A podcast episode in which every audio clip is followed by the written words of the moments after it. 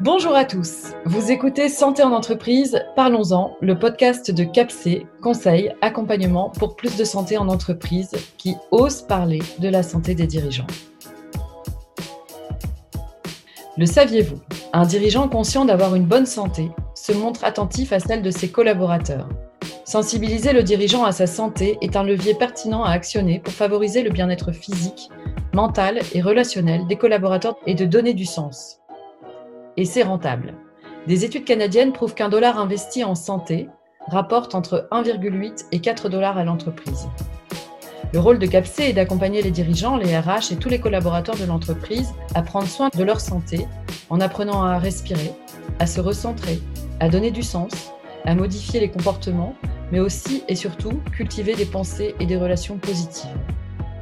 La mission du podcast CAPC est de sensibiliser à l'enjeu de la santé en entreprise, mais aussi à encourager les dirigeants à intégrer la santé aux indicateurs de performance au même titre que chiffre d'affaires.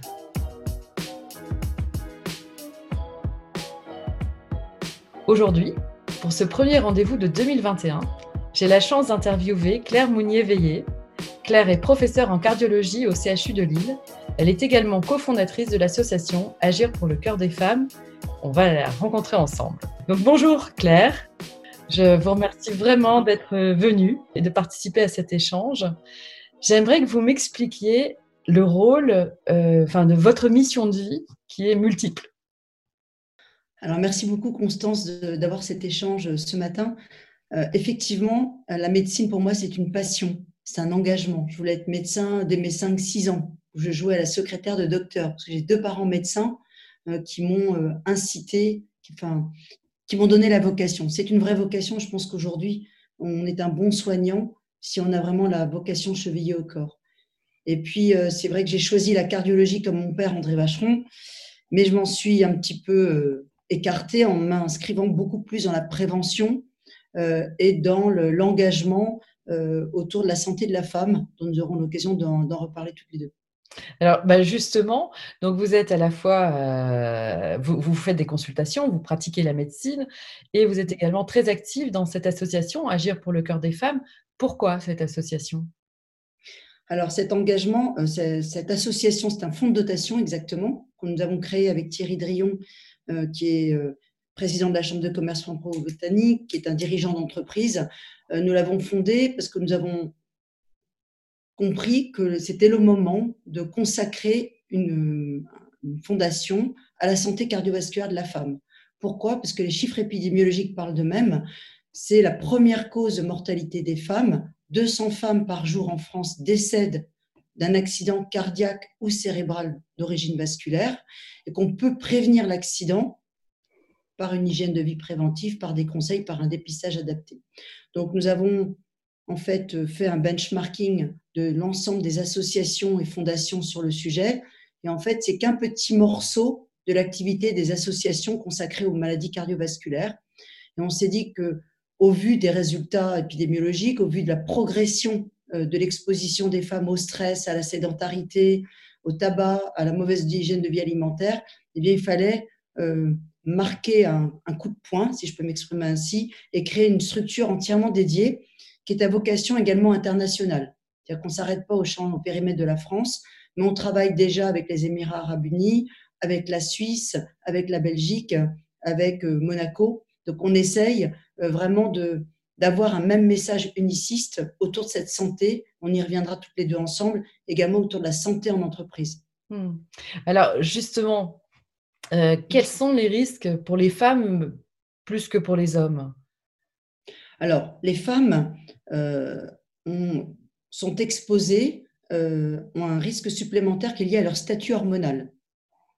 Donc, j'ai oublié de, dire que la mission d'agir, c'est trois missions. C'est alerter, les trois A du cœur, alerter, anticiper et agir. Et par rapport à un homme, une femme a un risque qui est majoré au moment de la première contraception, qui contient des oestrogènes de synthèse, contraception combinée. Et ça veut dire en pratique qu'on doit enseigner aux femmes et aux soignants, mais également les pharmaciens, il ne faut pas les oublier, au, feu rouge d'une prescription d'une telle contraception en interrogeant les jeunes filles et les jeunes femmes sur les antécédents familiaux. Donc, lever les tabous familiaux, les tabous culturels sur les histoires de santé familiale, très important. Je pense en particulier aux antécédents d'embolie pulmonaire, par exemple.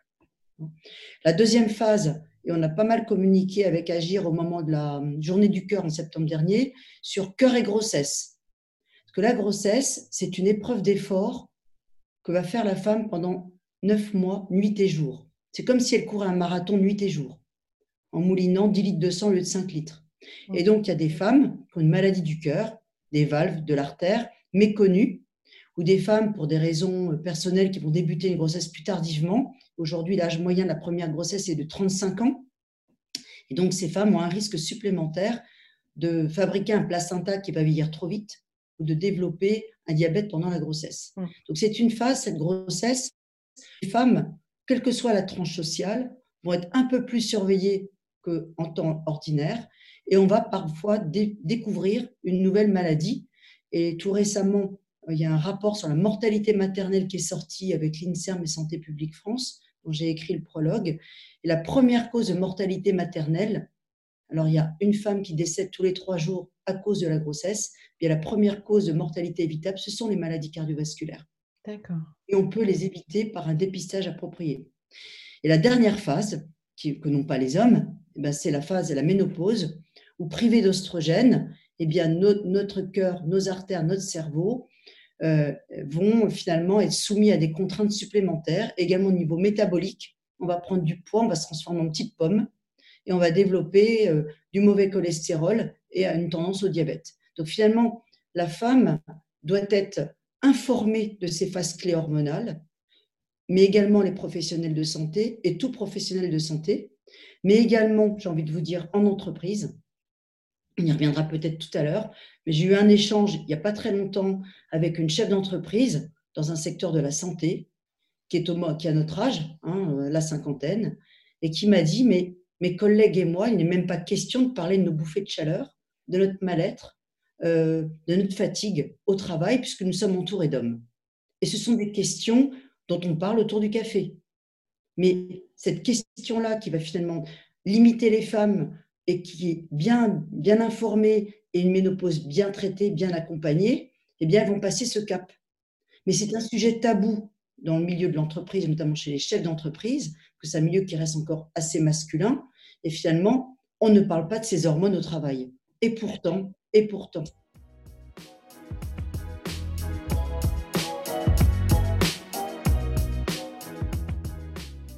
Et, moi, je pense, enfin, vous, vous, parlez des, des hommes, du tabou. Et moi, j'ai quand même cette sensation que les femmes qui travaillent sont parfois plus dures avec elles-mêmes que les hommes. C'est-à-dire qu'elles sont dans le travail, qu'elles ont une charge mentale euh, excessive et qu'elles ne s'arrêtent pas parce que, comme si elles devaient prouver, euh, quoi qu'il arrive, qu'elles, elles allaient tenir ou, qu'elles voulaient tenir à tout prix, donc elles s'oublient complètement. Et est-ce qu'il n'y a pas aussi un effet décuplé de, qui est lié à ça, qui va les mener au burn-out, mais qui peut aussi les mener à l'arrêt cardiaque? Tout à fait. Alors, une femme, euh, quelle que soit la tranche sociale, j'ai envie de vous dire, de la femme précaire financièrement à la femme qui n'est pas précaire financièrement, mais qui est aussi précaire au niveau de son temps, les femmes sont soumises par rapport aux hommes, tout à fait, à une charge mentale excessive. C'est-à-dire, c'est je dois être opérationnelle et compétente au travail. Et on a vu que cette charge mentale au travail, avec le confinement et le télétravail, a été décuplée. Euh, c'est également, je dois m'occuper de mes enfants. Je culpabilise parce que je vais laisser mon premier bébé, alors je l'ai eu tardivement, par exemple, à la crèche ou à la nounou, et je suis au travail. Et il y a, je dois être aussi une, une femme, hein, sexuellement parlant, une femme aussi attirante pour mon époux, pour mon compagnon. Donc c'est là, les trois rôles de la femme, finalement, elles sont jamais en quiétude. Mm. Effectivement, la femme s'oublie. Son mari fait des douleurs thoraciques, elle appelle tout de suite le 15 une femme a des symptômes de l'infarctus, typiques ou pas typiques, il y a un retard d'appel qui va entre une heure et trois heures. Or, on sait qu'on a deux heures pour revasculariser une coronaire, ou même une carotide. Donc, finalement, effectivement, euh, au travail, la femme, et puis aussi, bon, moi j'ai 58 ans, et c'est vrai que euh, être chef de service dans un hôpital, on est très peu nombreux en France, euh, c'est quelque chose où on ne parle pas de notre santé. On fait comme si tout allait bien, le comme si. Hmm. Et on a tendance effectivement à s'oublier. Je suis entièrement d'accord.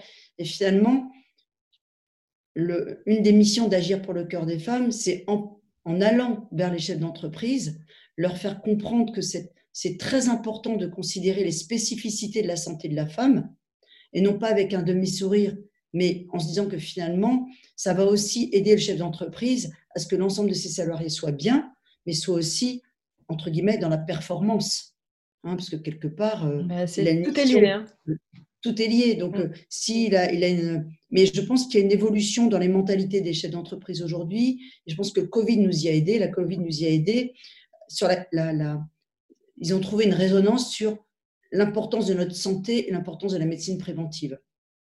Mais pour en revenir aux femmes en entreprise, c'est compliqué d'exister en tant qu'avec un. D'ailleurs, vous regardez les, les réseaux LinkedIn euh, des femmes. D'abord, j'ai beaucoup plus de femmes que d'hommes qui me suivent, par exemple. Et quand on regarde leur réseau à elles, c'est des réseaux à 90% masculins. Mmh Donc finalement, euh, sans être, il ne faut pas rentrer dans le féminisme, parce que je pense que ce n'est pas l'objet. C'est, dire, agir pour le cœur des femmes n'a pas du tout vocation à être féministe, mais c'est euh, comment peut-on, comment accompagner la santé des femmes, mais les femmes en ayant ces conseils santé et ces, ces, cartes de prévention positive colibri, comme j'appelle la prévention colibri, elles vont aussi être vigilantes à la santé des hommes qui les entourent. Donc c'est un cercle vertueux de la médecine préventive. Hein, on n'est pas hommes et femmes d'un côté, on est ensemble pour une médecine préventive. Et puis comme vous le dites très bien, on a une biologie qui est différente de celle des hommes et donc qui, invite de toute façon à être plus, à être plus prudent. Sauf que euh, on est encore, alors je crois que les générations d'après, elles, sont tendance, elles ont tendance à aller vers plus d'équilibre vie pro, vie perso, mais en tout cas, il y, a, tout un tronçon de population actuellement en entreprise qui ne prend pas forcément soin de lui. Et c'est oui, alors ça c'est un, de nos objectifs, hein, parce qu'on a, on a finalement pas tout à fait un an d'existence, mais ces, ces notions euh, d'alerter, c'est finalement faire des webinars ou des conférences physiques en entreprise, mais je cherche pas à faire peur quand je fais une conférence, que je fais des conférences en parlant des exemples, en racontant des histoires de femmes, comme dans le livre que j'ai écrit, là, Mon combat pour le cœur des femmes, c'est on enseigne par l'exemple. Mmh. Et finalement, c'est on vous donne l'information, et si un jour vous avez ces symptômes, ou si prenez le temps de vous soigner, prenez le temps de vous écouter, et là, finalement, c'est agir avant qu'il ne soit trop tard, prévenir plutôt que subir. C'est en fait je suis amblyope personnellement, donc j'ai un trouble de la vision.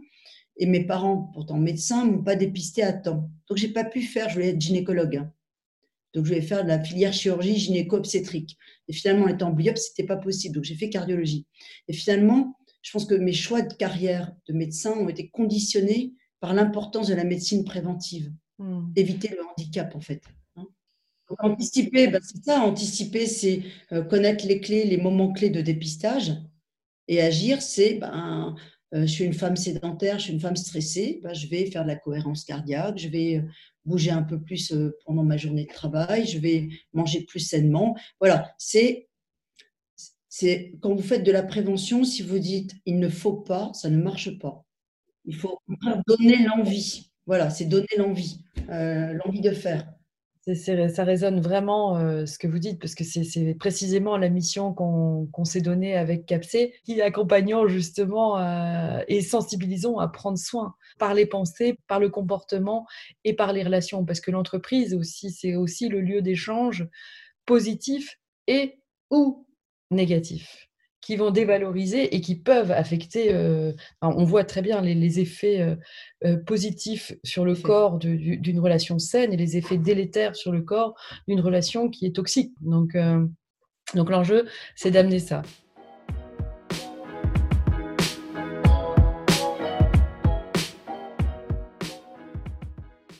Alors justement, Claire, vous êtes très occupée, vous êtes très sensible et vous êtes une femme. Qu'est-ce que vous faites pour prendre soin de vous? Et de votre santé? Alors, euh, pour prendre soin de moi, alors déjà, c'est vrai que j'ai eu un événement de vie qui m'a mis enfin, qui m'a fait revoir la vie différemment avec la perte de ma petite sœur Aline. Donc ça, c'était il y a deux ans et demi, trois ans. Et c'est vrai que on était très liés et je me suis dit, quel est le sens que je veux donner à ma vie aujourd'hui?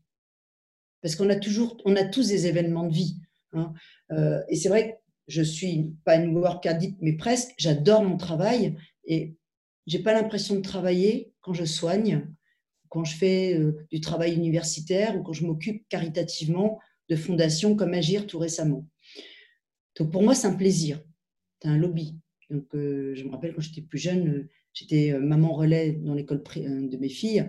On me disait, mais tu travailles, tu t'occupes pas de tes enfants. J'ai dit, mais vous, vous allez au tennis, vous faites du bridge, vous faites des activités qui vous plaisent. Ben moi, mon lobby, c'est de soigner, de, donner aux autres. J'adore l'autre, j'adore la personne, et voilà. Mais quand même, là, je me suis dit, il faut aussi s'écouter.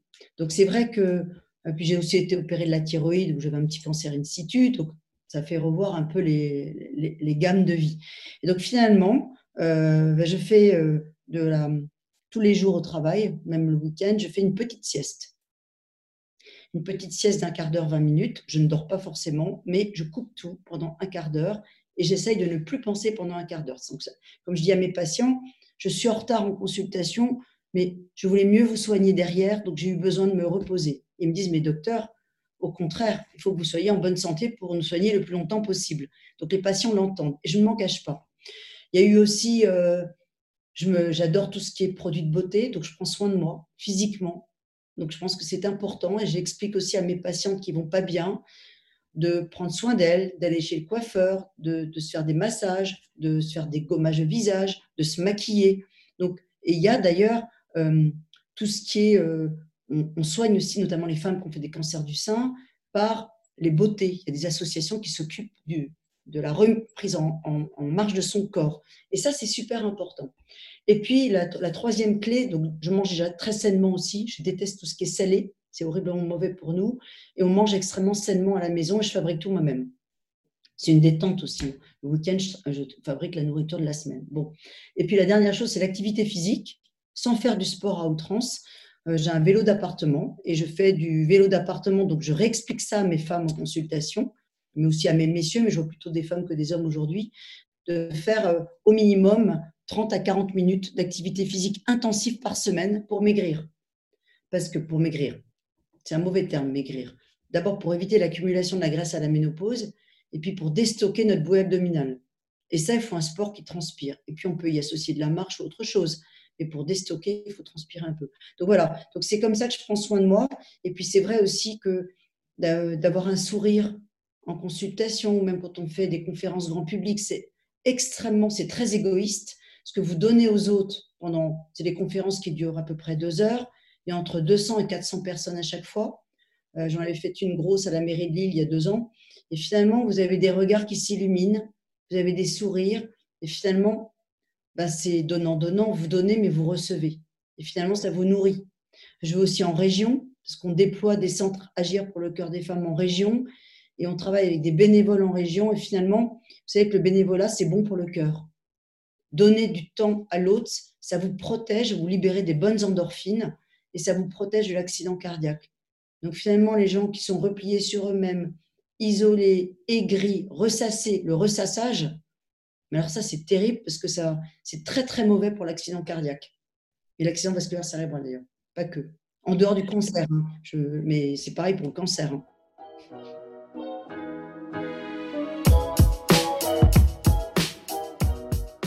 J'ai une question. Donc, je vous ai parlé de l'accompagnement que l'on propose aux entreprises, aux dirigeants, dirigeantes, et, du coup des bénéfices, des répercussions pour tous les collaborateurs. Qu'est-ce que ça vous évoque, vous? Qu'est-ce que vous en pensez du coaching de santé en entreprise? Je pense que c'est un outil indispensable euh, pour que les gens, pour améliorer la santé mentale au travail, le bien-être au travail. Euh, notamment aujourd'hui où finalement il y a aussi beaucoup de télétravail il y a beaucoup d'entreprises qui, j'ai vu un article comme ça dans le challenge sur euh, Peugeot qui veut euh, multiplier la santé, le travail à la maison, pardon, le télétravail, mais c'est aussi très stressant. Que ça ne, en fait, et pour moi, le, coaching santé au travail va peut-être permettre aux gens de passer à un autre mode de travail où il n'y a plus la convivialité du café autour de, la, machine à café, euh, où on va à la photocopieuse, finalement on échange de trois mots sympas. Parce que finalement, le télétravail, c'est bien, mais encore faut-il avoir un espace dédié à la maison pour ça. Donc nous sommes des privilégiés pour avoir une pièce dédiée où il n'y a personne autour de nous, mais il y a beaucoup de gens qui ont les enfants qui courent, qui ont le mari aussi qui fait du télétravail. Et finalement, la séparation entre vie privée, vous en parliez au début de l'entretien, et vie professionnelle est encore plus compliquée, puisque finalement, on est dans le même environnement. Et je pense que là, ce que vous faites, coaching santé au travail, va peut-être être un outil complémentaire qui va permettre aux gens de mieux vivre cette situation. Et pour moi, c'est indispensable. Euh, si on devrait d'ailleurs beaucoup plus le promouvoir, comme également promouvoir euh, la possibilité de faire de l'activité physique sur son lieu de travail. Mais vous avez les, en Asie, il y a des salles de sieste. Et en France, c'est encore une culture latine très tabou. Faire la sieste, c'est un glandeur. Mais non, c'est pas un glandeur, c'est quelqu'un qui a compris qu'en faisant une sieste, eh bien, il allait recharger ses batteries, il serait encore plus performant derrière. D'ailleurs, les navigateurs, ils font des siestes flash sur leur bateau. C'est pas pour rien qu'on leur apprend à faire des siestes flash. C'est parce qu'ils doivent être performants. Ils sont tout seuls. Donc, euh, s'ils sont pas performants, le bateau, il coule. Ben, je pense que nos chefs d'entreprise aujourd'hui, donc au départ, je voyais ça, ça crée des demi-sourires en disant euh, elle est rigolote, la petite professeure. Mais la petite professeure, elle a compris il y a bien longtemps que c'était des outils clés pour être encore meilleur dans son travail, donner encore le meilleur qu'on puisse donner euh, dans la relation à l'autre. Voilà, donc ça, on est sur la même longueur d'onde. Hein. Mais ça résonne tellement, parce que nous, tous, les, tous les accompagnements que l'on propose démarrent par ce que je vous disais, un état coach, mmh. qui signifie que je recentre, j'ouvre mon cœur par la respiration, je suis conscient et je reviens à moi, en fait, et je me relie à mes forces pour, bah, pour, pour être en accueil de ce qui est et pour être juste là, en étant euh, relié aux autres, mais pleinement en moi. Et, et cet état coach, il est comme la sieste, fondamentale entre deux réunions, fondamentale entre deux Zooms, fondamentale euh, entre deux déplacements ou entre le passage à la vie pro, vie perso. Juste de se retrouver et de ne pas oublier qui on est au lieu d'être embarqué dans, le tourbillon des réunions, dans le tourbillon de, des choses à faire, des projets à rendre qui, qui sont dévastateurs pour le stress, en fait. Tout à fait. Et c'est vrai que quand les, les contacts qu'on a avec Thierry Drion, parce que c'est lui, c'est vraiment le, euh, dans notre binôme de, cofondateurs, c'est lui qui a le lien euh, sociétal et euh, économique du fonds de dotation. il a interviewé comme ça 200 chefs d'entreprise sur la question de la santé en entreprise et également, puisque c'était un, c'est un fonds qui est dédié à la santé de la femme, mais la femme, c'est quand même le pilier familial, donc quelque part, une femme qui est informée va aussi soigner sa famille, son mari, ses enfants, ses parents. Donc finalement, c'est une porte d'entrée dans la prévention cardiovasculaire, la femme. Et finalement, ses, ses copains chefs d'entreprise, quand il leur pose la question de quoi meurent les femmes en premier, ils n'ont pas du tout intégré la notion que les maladies cardiovasculaires étaient devenues la première cause de mortalité chez elles. Six fois plus que le cancer du sein.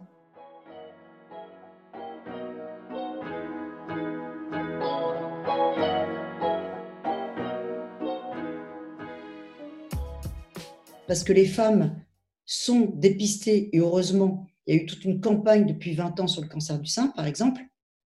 À 50 ans, on a notre petit bulletin de dépistage. Alors, je passe un peu du coq mais pas que. Donc, il les a sensibilisés à cette question sociétale des maladies cardiovasculaires. Il y a une écoute bienveillante et une volonté de s'engager dans ce type de prévention. Et parallèlement, on leur a aussi parlé euh, d'un programme qui est en cours avec euh, le ministère de la Santé, l'Agence régionale de santé Hauts-de-France et les URPS, donc sur les unions régionales professionnelles de santé, sur la consultation de dépistage et facteurs de risque à 50 ans. Parce que, en fait, les deux grandes causes de mortalité de la femme, c'est le cancer du sein. Maintenant, on va quand même progresser le cancer du poumon avec le tabagisme, et puis les maladies cardiovasculaires. Et finalement, euh, c'est comment faire en sorte qu'on puisse voir la femme dans sa santé globale mmh. et que pas que pas uniquement par un organe. si je suis gynéco, je dois penser à la santé cardiovasculaire des femmes. Si je suis cardio et j'ai dépisté des cancers du sein et des cancers de l'endomètre, avez-vous un suivi gynéco régulier? Vous êtes fumeuse? On fait un coroscanner, on va aussi regarder le parenchyme pulmonaire. On regarde aussi l'humeur, parce qu'il faut savoir aussi qu'une femme à la ménopause, elle est plus nourrie en oestrogène au niveau de son cerveau, notamment les femmes qui avaient tendance à avoir les règles larmoyantes, pas le baby blues, mais tendance à être un peu déprimée après la grossesse, ce sont les mêmes qui, au moment de la ménopause, seront plutôt déprimées parce qu'elles ont un cerveau très riche en oestrogènes. Hmm. Et que finalement, cette santé mentale, ce bien-être mental, on doit aussi s'en intéresser. Et ça ne doit pas être un sujet tabou en entreprise. C'est exactement ce que j'allais vous dire, c'est qu'en fait, il y a, ce qu'on fait là, c'est de libérer la parole. C'est super important parce qu'en fait, je pense que les hommes n'en ont pas conscience. Ce n'est pas un problème de machisme. Il faut sortir de cette notion féminisme-machisme. Il y a, on est dans une culture latine. Hein. Euh, donc, une culture latine, c'est pas la, elle est différente de la culture des, des pays du nord de l'Europe, où la, la, culture de la médecine préventive, elle est déjà en place, nord de l'Europe, mais également le Canada, on en a parlé tout à l'heure. C'est leur culture est différente, et même quand on regarde ne serait-ce que l'arrêt paternité dans les pays du nord de l'Europe, il y a eu très rapidement cette notion qu'il n'y avait pas de différence homme-femme. Aujourd'hui, nous en France, on est encore dans cette culture latine, mais qu'on voit aussi en Italie, en Espagne, enfin, mm. voilà.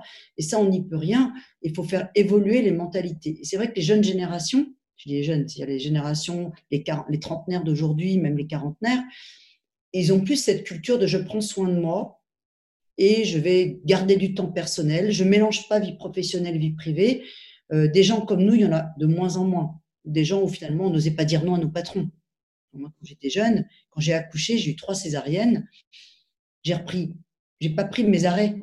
Voilà. J'ai pas pris mes arrêts maternité parce que mon patron m'a dit vous n'êtes pas remplacé. Ce qu'il faut savoir que les médecins à l'hôpital public, mais pareil en privé, quand nous sommes enceintes, nous les femmes, notre arrêt maternité n'est pas remplacé. Une infirmière, elle est remplacée. Il y a une mensualité. Une aide-soignante, une ASH, elle est remplacée. Les médecins, non. Donc ça veut dire que la charge de travail du médecin manquant est épongée par les autres. D'où le fait que quand une femme est enceinte, surtout en cardiologie, bah, les autres la regardent avec des yeux noirs parce qu'ils savent qu'ils vont avoir une charge de travail supplémentaire pendant l'arrêt maternité. Mm. Mais moi, quand j'étais, donc mes filles, elles ont 30 euh, ans, 28 ans et 23 ans, j'ai eu pourtant une césarienne, mm. j'ai repris le boulot un mois après. Parce que je n'osais pas dire non à mon patron. Et ça, aujourd'hui, le sacrifice au travail, je pense que c'est plus, c'est plus raison d'être, sauf peut-être certains secteurs, euh, euh, peut-être privés que je connais moins, mais que, que, Thierry connaît mieux que moi.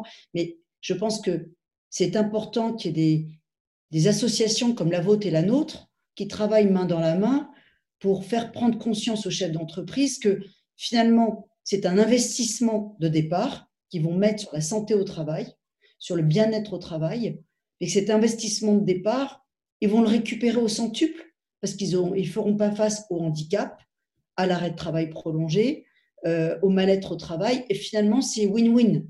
Euh, nous, alors juste pour préciser, nous, on n'est pas une association. Hein. Euh, dans le cadre de CAPC, les entreprises vont financer l'accompagnement. Et nous, on pense que intégrer la santé dans le coaching professionnel, puisqu'on est coach professionnel au départ, c'est un, un engagement de la part de l'entreprise. Une entreprise qui investit en santé, et, là encore, je dis, c'est à la fois sur les comportements, sur les pensées et sur les relations, elle va aussi rassurer les jeunes générations qui entrent dans le monde du travail et, et, provoquer plus d'engagement, plus d'adhésion et donc de, de motivation.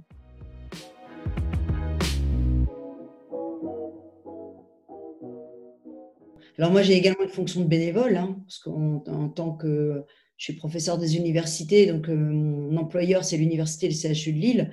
Donc tout ce que je fais, c'est bénévole, mais on travaille avec un petit nombre de personnes qui, eux, ont des honoraires, ce qui est tout à fait normal.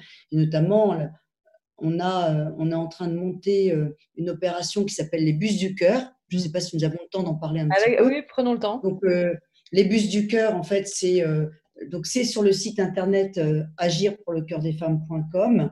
C'est une opération qui va se déployer dans 6 à 7 villes en fonction des financements, puisque c'est un financement en année zéro qui est de 300 000 euros, 50 000 euros par ville et qui, va, qui est dédié là, euh, dans, en premier temps, dans les quartiers défavorisés des villes. Donc, ça va être Lille, Paris, Strasbourg, euh, Marseille, euh, Toulouse, Avignon et La Rochelle. Donc, on a aussi choisi deux villes de taille moyenne pour voir. Et on va travailler possiblement avec WeSings, qui travaille sur les outils connectés pour faire un bus connecté, où on va permettre finalement un dépistage en sept étapes euh, des facteurs de risque cardio-métabolique des femmes. Il y a également une gynécologue qui sera dans le bus pour vérifier où elle en est dans son suivi santé. Et puis, on aura un atelier euh, de part et d'autre du bus sur l'initiation geste qui sauve, parce qu'il faut savoir que quand une femme fait un arrêt cardiaque, on n'ose pas la masser parce qu'elle a des seins et qu'on ne pense pas à l'arrêt cardiaque. Et il y aura un atelier, ça va vous parler, euh, Constance, sur la méditation pleine conscience pour apprendre à ces femmes à lâcher prise, des femmes qui sont soumises à une précarité. Peut-être que nous travaillerons sur l'île ensemble sur ce projet-là. Peut-être dans les villes vous irez, euh, vous êtes les bienvenus. Avec plaisir. Alors, parallèlement à ça, il y aura également euh, un, vélo smoothie. donc, de façon ludique, elles feront du vélo avec un, un jus qu'elles boiront derrière. Et puis, on aura, en tout cas pour les villes, parce qu'on travaille aussi avec les mairies, donc le bus va avec, euh, on se met en contact en tant que conseillère municipale à la ville de Lille, je me mets en lien avec les services de santé des villes où nous allons aller, pour qu'il y ait également euh, un stand santé euh, de la mairie en question, pour voir si les femmes sont à jour dans leur prise en charge santé ou pas, et pour les aider à mettre leurs papiers à jour. Mmh. Et on travaille avec des ambassadrices santé, ce sont des bénévoles des villes, qui vivent dans ces quartiers, on va dire, sensibles, et que je vais former en amont sur les spécificités du risque cardio-métabolique des femmes. Avec euh, des, euh, pour les femmes qui ne lisent pas le français, il y aura des, documents avec des, images pour qu'elles puissent comprendre le message et qu'elles puissent aller chercher les femmes. Mais parallèlement à ça, euh, ce dépistage en cette étape, qui a eu d'ailleurs un agrément de l'ARS il y a une dizaine d'années, que j'ai formaté aux, spécificités de la femme, peut se déployer en entreprise. Et il est précédé d'une conférence euh, sur les spécificités du risque cardiovasculaire des femmes. Donc on fait une conférence euh, qui est assez ludique. Et à côté de cela, il y a un dépistage qui se fait au milieu de l'entreprise, avec également un atelier sur le stress et un atelier geste qui s'ouvre. Donc, pour ceux qui vont nous écouter demain, euh, c'est pas le bus du cœur, c'est vraiment une démarche communication santé, et qui peut aussi se déployer en entreprise. Et pour le financer, on fait appel à la générosité du public. Donc, on a fait un, qui est en cours, on a fait une opération crowdfunding Eloasso, qui est en cours sur le site Eloasso, puis qui est relayé sur le site Agir pour le cœur des femmes. Euh, on a également donc des entreprises qui vont nous aider, des mutuelles, et puis on fait une opération qui est amusante, qui s'appelle le dressing du cœur, qui va vous parler, où on fait appel à des people quel que soit leur. Ça peut être des acteurs, des chanteurs, euh, des personnalités euh, qui vont donner un objet de leur dressing. Et ça peut être aussi, je vois, il y a, ça peut être un chef d'orchestre qui va donner un outil musical. Et cette opération caritative aura lieu le 4 mars chez Arcurial, qui travaille avec nous bénévolement. On mettra aux enchères ces outils, ces, outils, ces objets personnels pour pouvoir financer une partie du bus. Euh, donc, euh, on va faire un save the date bientôt qui va s'appeler le dressing du cœur. Donc voilà, c'est un clin d'œil euh, pour mélanger finalement toutes les couches de la société et pour faire en sorte que ben, les gens qui sont peut-être plus, plus aisés puissent aider les femmes plus précaires. et puis, vous pouvez être très aisé, être très seul aussi, être dans une précarité affective. Et agir pour le cœur des femmes comme, votre, comme tout ce que vous prodiguez dans votre métier de coach, c'est finalement rallumer les yeux des gens, ah. remettre des étoiles dans les yeux. Euh, hein alors, je vais vous dire, là, vous touchez mon cœur parce que quand mon fils Martin a été malade, j'avais une phrase, c'était Moi, je veux qu'il se lève avec des paillettes dans les yeux pour vivre la journée qu'il a à vivre, le temps qu'on trouve un traitement. Et il y a eu une chance, il y a eu un miracle, il est, il est, bien en vie. Mais aujourd'hui, dans mon métier de coach, euh, l'identité, enfin, le sens que je donne à ce que je fais, c'est cette phrase d'Etty Somme que vous connaissez peut-être, qui a, vécu les camps et qui était hollandaise, et cette phrase qui dit devenir la personne qui est déjà en vous et qui cherche son plein épanouissement. Et donc mon job à moi, c'est d'aider les gens à, se relier à qui ils sont profondément, pour justement être en bonne santé. Parce que quand on a des disconnexions, une déconnexion entre euh, la personne que l'on est et ce que l'on croit devoir faire, ben, ça coince dans le corps et quand ça coince dans le corps, bah, ça crée des symptômes et les symptômes peuvent créer euh, des douleurs qui vont peut-être créer de la maladie. Donc, euh, alors que quand on est. Très intéressant. Donc, c'est euh, c'est un peu mon approche.